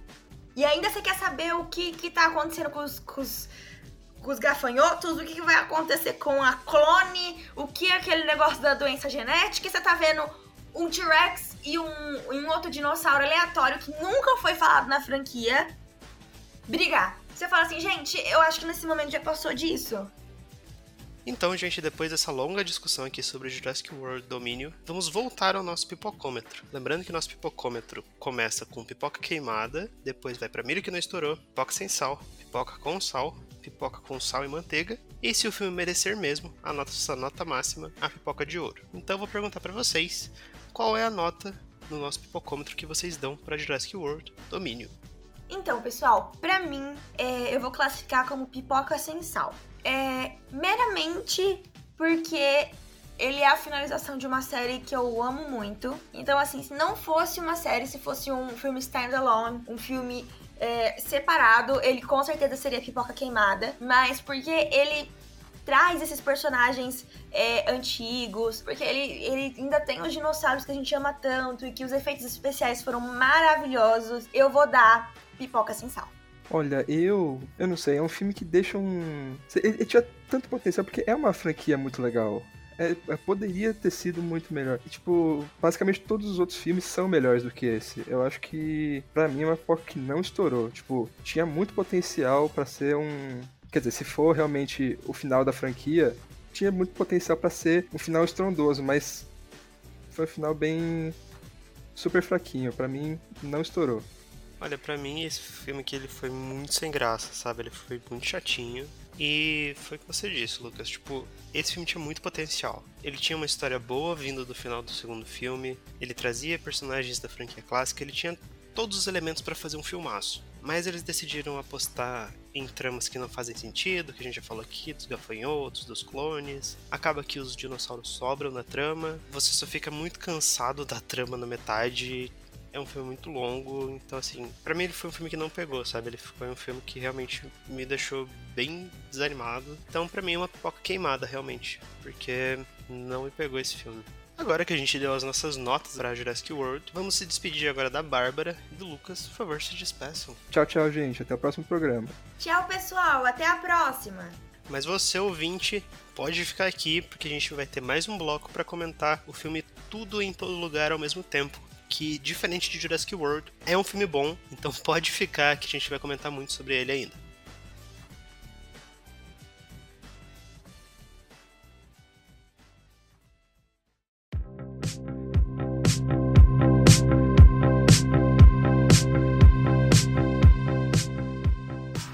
E estamos de volta agora no bloco 3 do nosso programa para comentar tudo em todo lugar ao mesmo tempo. E agora com a gente a gente tem a volta da Mai e o Henrique. Então se apresentem. Oi, gente, voltei. Oi, gente, eu sou o Henrique. Bom, Tudo em Todo Lugar ao mesmo tempo é um filme dividido em três partes que conta a história de Evelyn Kwan, uma mulher de meia idade que é chinesa e mora nos Estados Unidos e tem problemas em terminar as coisas que começa, o que faz com que ela tenha acumulado diversos sonhos que são todos inacabados. Um dia, seus problemas rotineiros, como lidar com a burocracia do próprio negócio, entender que a filha se assumiu, receber a visita do pai rígido e lidar com o pedido de divórcio do marido, são interrompidos quando ela descobre que em todo lugar, o multiverso e, consequentemente, o universo dela está sendo ameaçado por um ser chamado Jobu Tupac. E ela é a única que pode salvar tudo. O filme ele foi dirigido por Daniel Kwan e Daniel Schneider e foi estrelado pela Michelle Yeoh, Stephanie Hsu, Ke Hui Kwan, James Hong e Jamie Lee Curtis. O filme ele é da produção da A24, que a gente comentou lá no primeiro bloco, e esse filme logo se tornou a maior bilheteria do estúdio. Para começar a discussão, vamos fazer algumas perguntinhas aqui para guiar a gente. Para iniciar nossa discussão do filme, vamos falar aqui algumas perguntas para ajudar a gente a se guiar, né? Um dos grandes pilares do filme é o uso da estética e narrativa do absurdo, seja em cenas sem sentido ou visuais e transições. O que vocês acharam do uso que o filme fez dessa temática para passar as diversas emoções, como a ação, o drama, o humor, desconforto, suspense? O que vocês acharam disso? Cara, eu amei, amei, amei, amei, amei, amei. Exatamente por conta disso, do absurdo, né? É um filme que ele não tem uma. Como eu posso dizer? Uma linha ali que vai do começo, meio e fim, né? Ele é louco do começo ao fim. E aí eu gostei muito de ter passado por essas várias emoções e esses vários gêneros, né? Ação, drama, humor, porque não tem um equilíbrio e eu acho que é exatamente isso que, o, que é a proposta, é não ter um equilíbrio. E isso faz com que a gente tenha muitas emoções junto com o filme. Então eu achei muito legal. É um filme que te prende do começo até o fim. E, e essas, essas subidas e descidas, essas ondulações, essa montanha russa de loucuras que vão acontecendo faz com que você fique muito preso e o filme fique cada vez mais louco, assim. Você fique cada vez mais doido tentando entender tudo que tá acontecendo ali junto com a protagonista. Então eu amei. Sim, eu gostei muito, né? Porque você passa por todos os aspectos de emoções, né? Assistindo o filme. E ele, ele enquadra essa loucura em cada aspecto. Então, tipo, desde as cenas de luta, que eles lutam com objetos cotidianos, sei lá, tipo uma pochete, é, troféus, coisas que eles encontram pelo caminho, até, tipo, nas cenas de drama, que tem, tipo, pedras e você tá chorando porque a cena é muito bonita. Ou então, tipo, o humor dele, como, tipo, mesmo por todo esse absurdo, quanto mais absurdo eles colocam, tipo, também traz aquele humor, o jeito que o vilão, né, ela destrói os personagens e luta com eles também. Cenas também que desconforto de outros lugares, assim, nossa. E cenas calmas também, né? Até as transições até tem esse mix de loucura, né? Tem uma cena lá no meio do filme que sobe os créditos e a gente acha que acabou, mas na verdade a personagem tá assistindo a cena do filme, né? Então tem essa brincadeira, né? E eles ficam brincando também, tipo, quando tem uma câmera por trás que tá mostrando tudo que tá acontecendo acontecendo, né? E aí você tem que focar naquela parte. Então, tipo, o marido dela, a primeira vez que ele troca, né? A gente vê pelas câmeras de segurança que ele trocou, né? Enquanto tudo ali tá acontecendo. Então, essas brincadeiras no fundo, eu acho muito legal. O enquadramento do espelho que começa já a cena, nossa, muito da Realmente, a parte visual desse filme, eu acho que talvez seja um dos pontos mais fortes dele. Tipo, esse filme, ele parece tipo uma super produção, né? Mas ele é um filme muito barato se a gente for considerar os cachês que Hollywood tem para fazer filmes, né? Ele foi um filme de, se não me engano, 20 milhões, 20 e poucos milhões. Que assim, para comprar pão é bastante, mas para fazer um filme é pouco. então, ele é interessante como os diretores eles conseguiram usar esse dinheiro muito bem e criar, tipo, cenas magníficas, sabe? E muito criativas. Que nem a cena, a primeira cena que a protagonista ela é levada até algum outro universo, que tem aquela cena dela saindo, sei lá, ela tá na, na sala da, da contadora e ela é puxada até o almoxarifado. Tipo, isso mostra ela, tipo, ela meio que voando assim. Eu não sei como explicar isso sonoramente, mas é tipo ela voando até a, esse almoxarifado. E é uma cena tão simples, mas que fala tanto. E depois disso mostra a tela rachada e ela em dois universos diferentes, sabe? Uma escolha visual muito interessante. E acho que por o filme ele ter várias escolhas estéticas diferentes, faz com que o filme passeie por diversos é, gêneros. Como a gente falou aqui, ele transita entre a comédia absurda, o filme de ação, até mesmo drama. Então, é um filme que transita entre vários gêneros de, de filme por causa dessa estética maluca. E acho que é bom porque a estética e o filme passar por vários gêneros ajuda a criar esse estilo de multiverso, que é o que o filme quer passar, né? Ele quer mostrar o multiverso. E acho que não tem melhor maneira de mostrar isso do que com um absurdo, com a transitoriedade entre gêneros. Então, tipo, é realmente um filme muito legal nesse sentido. É um filme visualmente incrível que a cada minuto que passa você fica mais encantado e você quer realmente continuar assistindo, sabe? É um filme que você não tem como parar de assistir.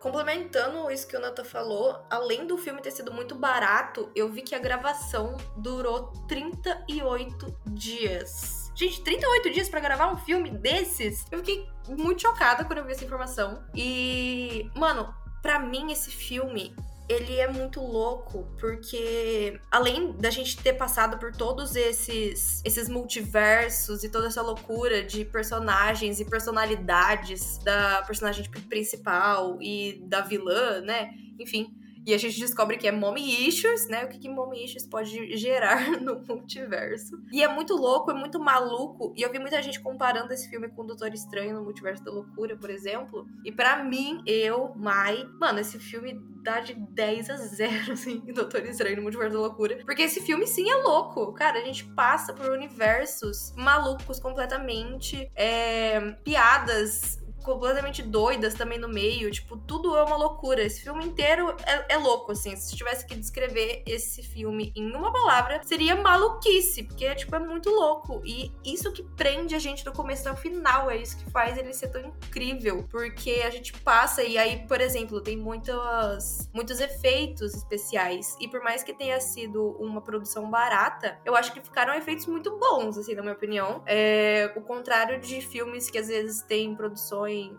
é, caríssimas, com alto valor ali pra produção, e às vezes o efeito não é tão bom. Esse eu gostei muito, eu achei que tá bem na medida. E, mano, o filme é louco. Nossa, o filme é muito bom. Muito bom, putz.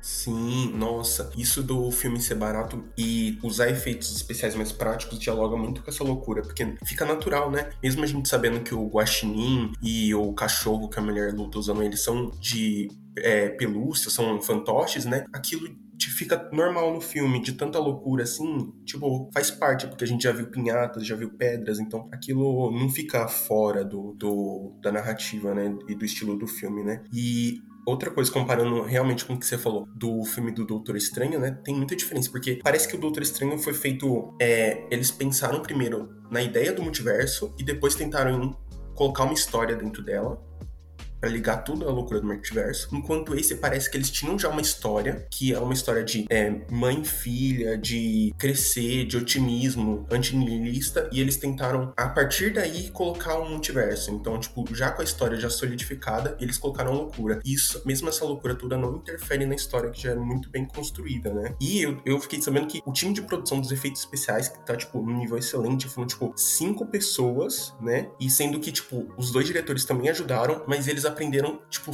vendo vídeos no YouTube fazendo edição. Eu fiquei, caramba, mano, é um fato diferentão. Caraca, é incrível isso. Eu não sabia que eles tinham aprendido dessa forma, mas faz sentido. Tipo, é um filme barato e acho que é interessante esse filme aqui porque ele surge da vontade dos criadores de trabalharem esse tema do multiverso, sabe? E acho que o ponto-chave deles é criatividade. Tipo, eles conseguiram ser muito criativos com tudo que eles tinham, sabe? É, inicialmente eles pegam uma história que é muito intimista, né? Que trata de muitos temas, que já é a história da mãe com a filha, que é um, pode ser um drama muito comum e tal. Eles falam muito bem desse tema, eles abordam vários outros, então eles trazem uma história que é muito intimista e trazem uma história também muito maluca que fala de muitas coisas ao mesmo tempo. Então, é um filme muito legal por causa disso, sabe? Ele é um filme que ele parte de um princípio, um ponto comum que vários filmes já tratam, só que ele leva isso a outros assuntos e busca falar de vários temas e é um filme muito criativo, sabe? É os efeitos de câmera que eles usam para passar de um universo para outro, sabe? É muito legal, é muito criativo também tudo que eles fazem, sabe? O lance das pessoas precisarem fazer coisas aleatórias para saltar de um universo para outro. Caraca, é muito legal, muito legal mesmo. Que eu mais gostei desse filme é que ele, ele promete e ele entrega tudo que ele promete e até um pouco mais, assim. É, tudo que a gente tá falando aí de roteiro, que tá tudo muito amarradinho, tudo muito bom. É, o que eu gosto muito é que o filme, né, literalmente o nome dele já diz sobre o que ele é.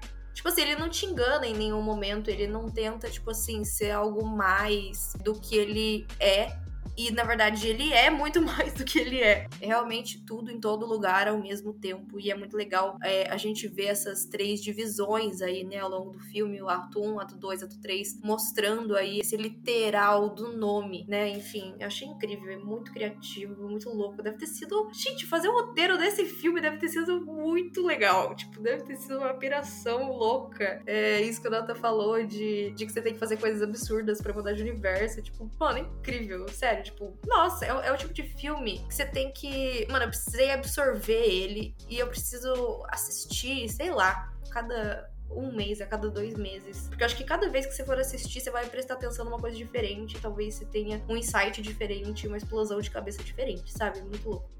Outro grande ponto presente no filme é a representatividade, seja pelo cast extremamente diverso etnicamente, a presença de diversos diálogos em mandarim e cantonês, a representação da relação da aceitação familiar de uma pessoa LGBTQIA+, representação de experiências similares a pessoas com TDAH, que um dos diretores acaba tendo, e o namoro interracial nos Estados Unidos. Vocês gostaram de como a representatividade foi feita no filme?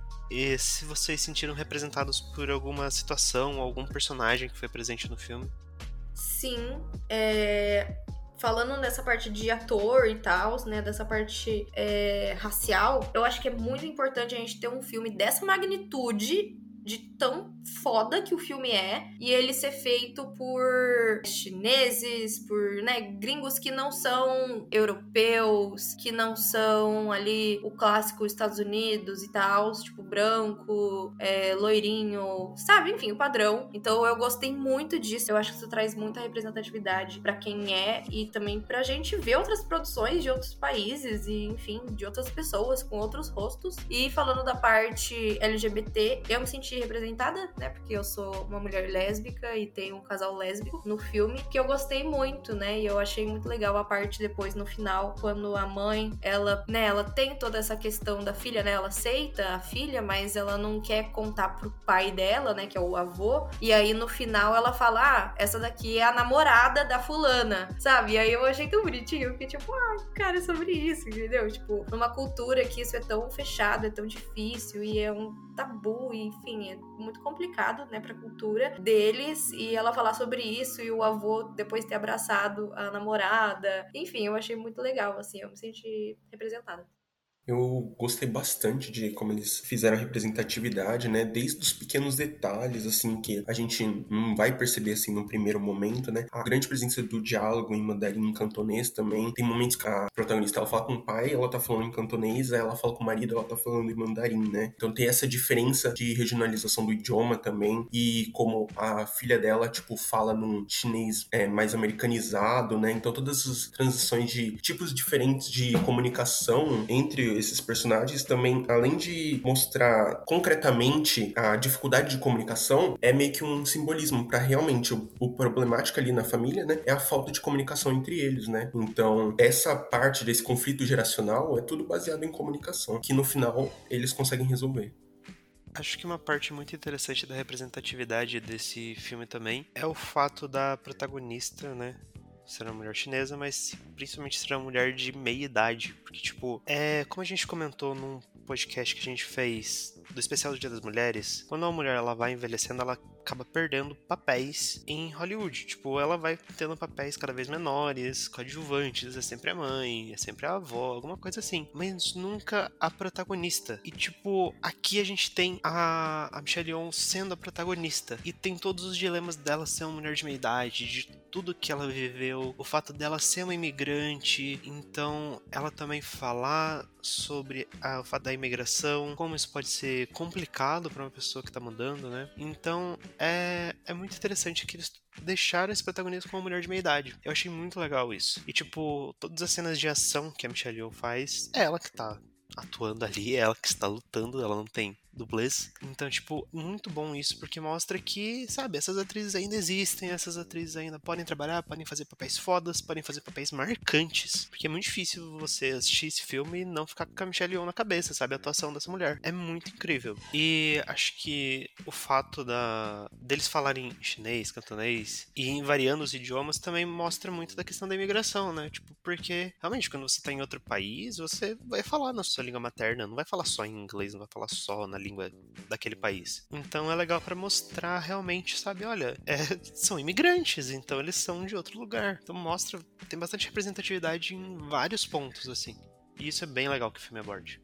Sim, a gente começa a perceber essa realidade, né? Que lá em imigração tem muito desse de não misturar, né? Então tem até uma parte que a protagonista fala pra filha, tipo, ai, eu não me sinto mal de você tá namorando uma menina, mas você tá namorando uma menina branca, né? Então tem, tem essa diferença de não querer misturar, né? Então a gente percebe a, a diferença que é a problemática de você crescer um jovem de uma família imigrante e ter que conviver com esses mundos, assim, do, da tradição, da cultura do país, meio que vindo no país que você já tá e tentar balancear essas duas coisas, né? E também a parte de é, experiências com pessoas com TDAH, eu achei muito interessante, né? Que um, os diretores, eles foram até... Não foi algo intencional, né? Mas depois um dos diretores acabou descobrindo que ele tem por causa da pesquisa do filme, né? Disso de você ficar transitando entre um mundo e outro e você não conseguir focalizar e tá sempre tendo essa dificuldade. Eu achei que foi muito bem feito e dá pra fazer sim esse paralelo com pessoas com TDAH. Eu gostei bastante. Um dos pontos mais fortes do filme também são as mensagens e os valores que o filme traz. Porque esse é finalmente um filme otimista que pode gerar conforto em meio a momentos tão difíceis, né? Algumas das mensagens que o filme traz seria a busca para encontrar o significado na vida, superação de experiências depressivas, valorização de laços familiares ou de amizade que deixam a vida com sentido, experiências de traumas geracionais, a aceitação dos pequenos prazeres da vida, as dificuldades de crescer e amadurecer. Então ele traz vários temas assim. E eu queria saber o que vocês acharam dessas mensagens no filme, se são mensagens atuais, se são necessárias, se são importantes. Cara, eu acho que é muito atual. É, teve muitos momentos, inclusive, que me lembrou Red, Cresceu uma Fera, que a gente também já comentou aqui. Não vou lembrar o episódio em si, mas enfim, tá em lançamentos de quando lançou. E me lembrou muito por essa questão de mãe e filha né? Eu acho que não só é, pela questão de mãe e filha em si, o filme é bom, né? Porque, enfim, acho que a maior parte do filme a gente vê essa relação das duas, o quanto é difícil, o quanto afasta, o quanto a própria mãe se sentiu mal por ter sido afastada pelo pai dela quando ela era jovem e decidiu casar e tudo mais, e foi embora, ficou afastada, e o quanto ela acaba reproduzindo isso também com a filha. E no final ela tenta fazer de tudo para que isso não se repita, né? Enfim, resolver, até porque isso levou a todo o caos lá multiversal. Então, foi uma parte que eu gostei muito, assim, eu achei que é muito importante e é muito atual, né? A gente tem problemas com os nossos pais, assim como a gente vai ter problema com os nossos filhos, acho que é inevitável ter problemas entre pais e filhos. E a família, no geral, né, dessa parte da comunicação, é o que vocês comentaram, né, por exemplo, na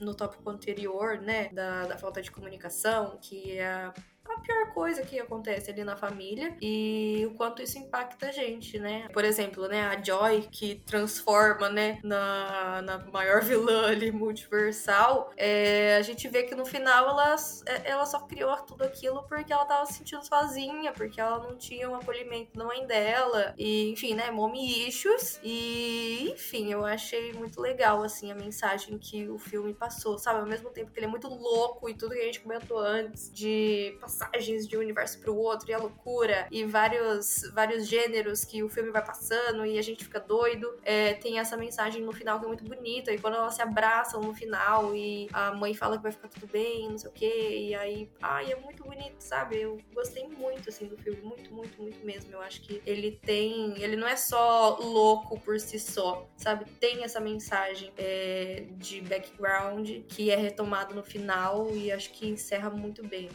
Assim, esse filme, se ele fosse só a parte visual que a gente comentou na primeira pergunta, ele já seria um ótimo filme pela catarse visual, pela catarse sensorial dele. Mas esse filme ele consegue ser melhor ainda porque ele fala de vários temas importantes, de vários temas muito legais. E é louco como esse filme trata de muitos temas, sabe? O título dele não é só com relação ao universo, não é só com relação a gêneros, mas com relação a mensagens. Então, poxa, falar de, sabe, uma mensagem anti-nilismo que a gente vive numa época muito milista, inclusive. Uma mensagem anti-nilismo, uma mensagem ali de conexão com seus familiares, realmente, sabe? A gente muitas vezes fica bitolado com a coisa de trabalho, com coisas da vida, de contas para pagar, que a gente não percebe as pessoas em volta. Então, sabe, começar a pensar nas pessoas em volta, criar os laços, pensar nos pequenos prazeres da vida. Eu acho que fazer essas coisas aleatórias, quando eles saltam de um universo para outro, traz um pouco disso, sabe? Dos pequenos prazeres, das coisas idiotas, das coisas bobas que acontecem no dia a dia, que acabam tirando uma risada da gente. Então, é muito legal que o filme trate de tudo isso, sabe? Ele tem uma mensagem forte e ele explora essas várias mensagens de uma maneira boa, sabe? No final, você, além da catarse visual que você sente, você sente que,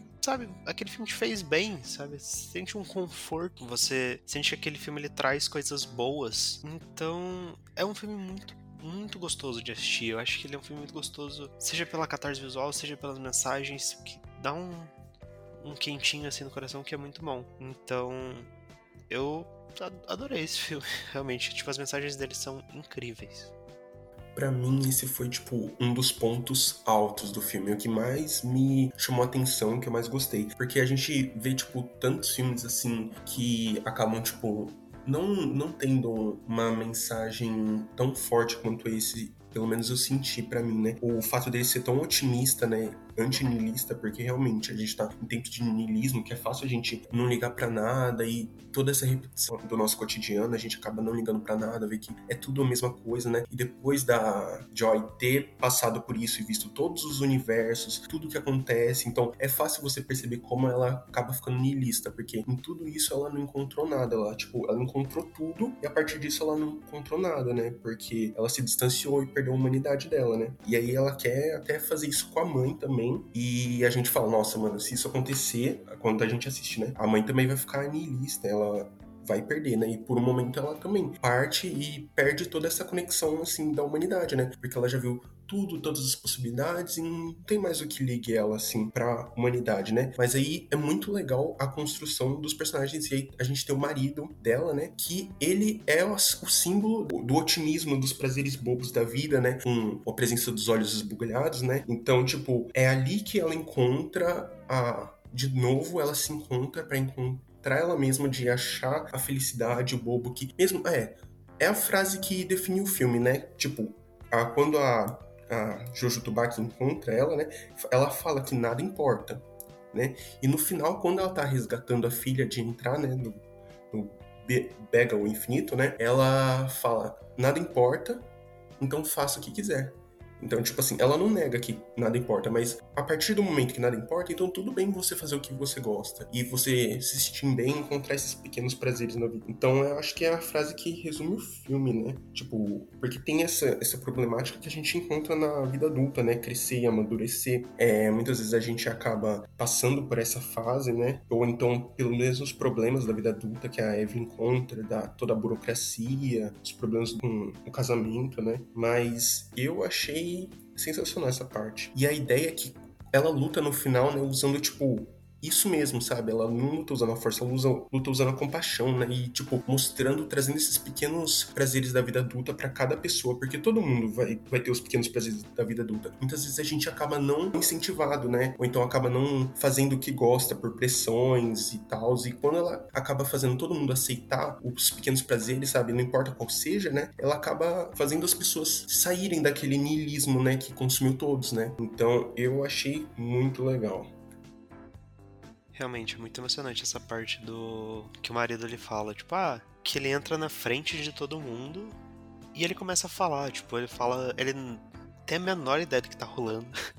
ele tá muito perdido, só que ele fala com o coração dele, pô. E acho que é muito isso, sabe? O marido ele é muito personagem coração no filme, sabe? Que ele traz muita emoção ali. Ele é, tipo, o vínculo que une aqueles personagens que estão numa bad vibe, que estão numa vibe niilista, que estão numa vibe que nada importa. E ele traz isso de novo, sabe? Ele traz os momentos bonitos da vida ali. E é muito legal, é muito bem feito isso. Tipo, quando a Evelyn ela vai lutar contra todo mundo para buscar a filha lá que vai entrar na rosquinha gigante. Tipo, ele vira para ela e fala: ah, chega de, de violência, seja gentil. E é isso que ela é, sabe? Ela luta com a gentileza, ela busca gentileza em todos os universos para poder ficar. para poder lutar contra todos eles. E acho que isso é muito bonito, sabe? Tipo, do filme também. Essa mensagem para com o outro, sabe? Disso. Apenas seja gentil. Quando você não souber o que fazer, quando tudo fica meio ruim, tente ser gentil com o outro, né? Que é, é uma coisa que ajuda, tipo, é uma mensagem muito bonita, eu acho. Que realmente, tudo que você falou, Henrique, nossa, foi, falou muito aqui, falou muito bem sobre todas as sensações que o filme traz. Algo que eu, tipo, me chamou muito atenção nesse filme, dessas mensagens, né? Que depois de que ela viu, tipo, todo o universo e tudo, né? O, na verdade, o que ela queria era a aceitação da mãe, né? Então, tipo, mesmo todos esses universos, né? Ela, indo tudo isso, ela não encontrou isso. E no momento que a mãe é, aceita ela como ela é, aí ela se torna completa, porque é algo que ela não acharia em nenhum universo, né? Mas é o que ela procura.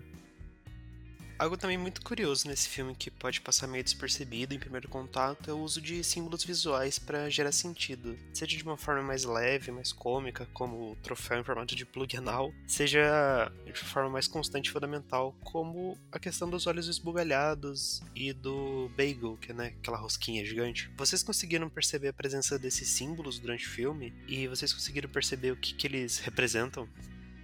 Sim, esses símbolos, a, a primeira vez eu, eu, meio que captei inconscientemente, mas só foi depois que eu realmente percebi, né? Que é o plug anal é mais cômico, assim, né? Que é a forma que eles veem a, a parte burocrática, assim, né? Então eles. O troféu tem formato de plug anal, né? Por causa da, de como eles veem realmente. E essa parte, os dois principais símbolos, né, que teve no filme foi o, o Bagel e os olhos esbugalhados, né? Mano, que é muito da hora. Que desde o primeiro frame lá, que tem o espelho em forma circular, até o, as máquinas de lavar que a Joy tá olhando na primeira vez que ela aparece, o, quando ela circula as contas, todo aquele Bagel é o símbolo, tipo, do vazio, né? Porque é literalmente é, um vazio, né? Que é um, círculo que não tem nada em dentro. Então essa parte do niilismo, e ele tá tipo presente em vários momentos, né? E o oposto dele seria os olhos esbugalhados, que é o símbolo do marido dela, que é o símbolo da, do bobo infantil, que é exatamente o oposto visualmente, que é um vazio preenchido dentro, né? Que é o oposto do que tá sem vazio, né? E ele acaba colocando isso em vários lugares, assim, né? E no final ela até coloca na testa, porque ela aceita e ela usa, luta usando compaixão e ela usa esse símbolo. Nossa, eu achei incrível.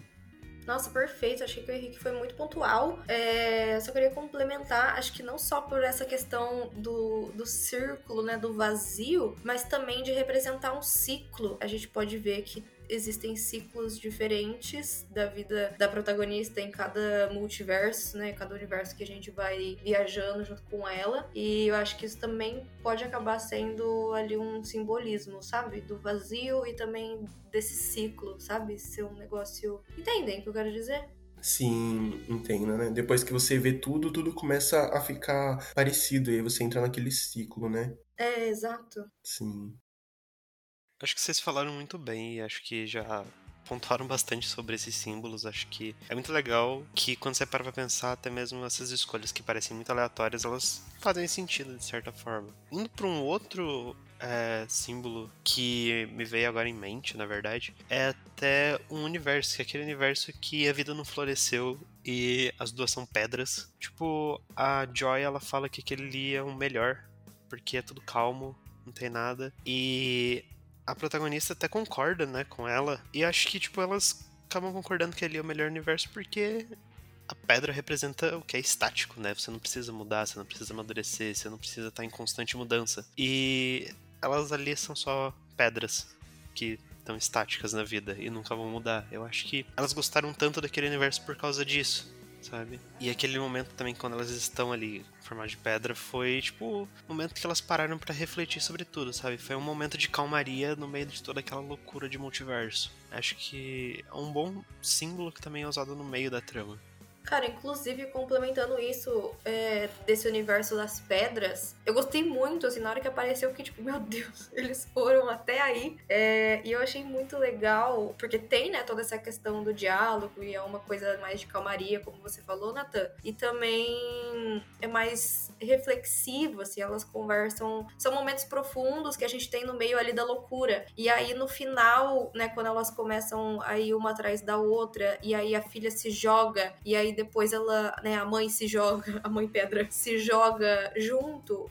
Aquilo é tão representativo, sabe? Também volta no que a gente falou da pergunta anterior, né, do que representa ali as relações e tudo mais. E até nesse universo, que tipo seria um universo paradão, pacato, um nada, um grande vazio, né, como ali o círculo que a gente estava falando, é, tem uma importância. Então, até dentro do vazio tem algo, sabe? Muito louco. Muito louco. Nossa, esse filme é, um- é uma coisa de louco. A gente, sei, poderia ficar horas falando sobre ele. Sim, essa cena é muito boa, até porque é uma cena realmente muito calma, não tem diálogo, é tudo escrito, né? O texto, tipografia branca, no fundo azul, é realmente quebra muito, né? O filme já é assim, então é muito legal essa diferentes ritmos que o filme acaba tendo, né, durante a duração dele. E também eu vi que o pessoal tava associando as, é, o universo, né? A gente tá falando de símbolos, né? O universo do, das pessoas que têm dedos de salsicha, né? Como sendo um símbolo de como pessoas homofóbicas veem relações homoeróticas, sabe? Então, tipo, ela. No começo ela tem aquele é, estranhamento, né? Mas no final, as personagens daquele mundo, elas estão é, felizes com elas mesmas e tão felizes consigo mesmas, né? Então, por isso que elas terminam com a moça lá do departamento lá, nesse universo, por, por ser, tipo, esse simbólico, né? Bom, acho que todo mundo aqui podia passar várias horas falando sobre esse filme, porque ele é realmente muito bom. Mas a gente precisa encerrar o bloco encerrar o programa também. Então, para fechar todo esse nosso papo, vamos falar do nosso pipocômetro, que é a nossa nota para o programa, né? Que vai, mais uma vez, para você ouvinte relembrar de pipoca queimada, milho que não estourou, pipoca sem sal, pipoca com sal, pipoca com manteiga e uma pipoca de ouro se o filme merecer realmente. Então, gente, qual nota, qual pipoca esse filme merece? Gente, eu acho que não preciso explicar, eu só vou falar mesmo, e é isso. Pipoca de ouro, e é sobre isso. Pipoca de ouro. Não, não precisa explicar. Pra mim também, nossa, certeza Pipoca de Ouro. Pra mim foi o filme do ano até agora, né? Muito bom. Eu me conectei muito com esse filme. Você realmente passa todas as emoções e é algo que você quer assistir de novo. Pra pegar todos esses simbólicos, é muito bem construído e muito bem fechadinho. Então dá vontade de reassistir muito. Acho que também eu não vou me estender aqui porque tá bem claro, acho que nossas opiniões aqui. É uma pipoca de ouro, realmente é um filmaço e pra mim é o melhor filme do ano até agora e vai ser muito difícil bater esse filme. Com certeza vai ser muito difícil. Só pra deixar aqui minhas palavras, concordo com vocês que até agora é o melhor filme do ano e putz, vai ser muito difícil bater realmente. Eu acho que vai ser o melhor de 2022, com certeza. Bom, e com isso a gente encerra o nosso programa. Chegamos aí ao fim de mais um Pipoca Cabeça. Foi ótimo falar com vocês aqui, ouvinte, sobre esses vários filmes. A gente falou muito hoje. E quero agradecer você pela sua audiência, se você chegou até aqui. E, locutores, também me despeço de vocês. Um beijo, gente. Até o próximo episódio do Pipoca.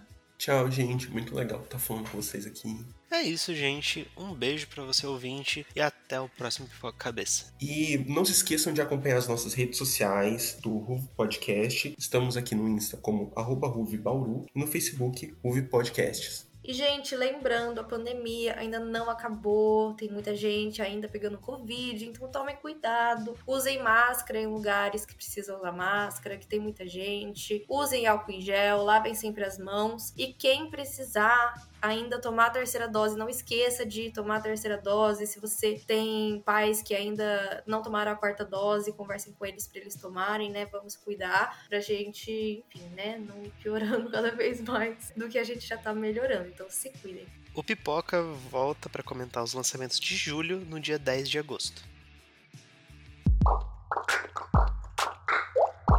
Ruve Podcasts.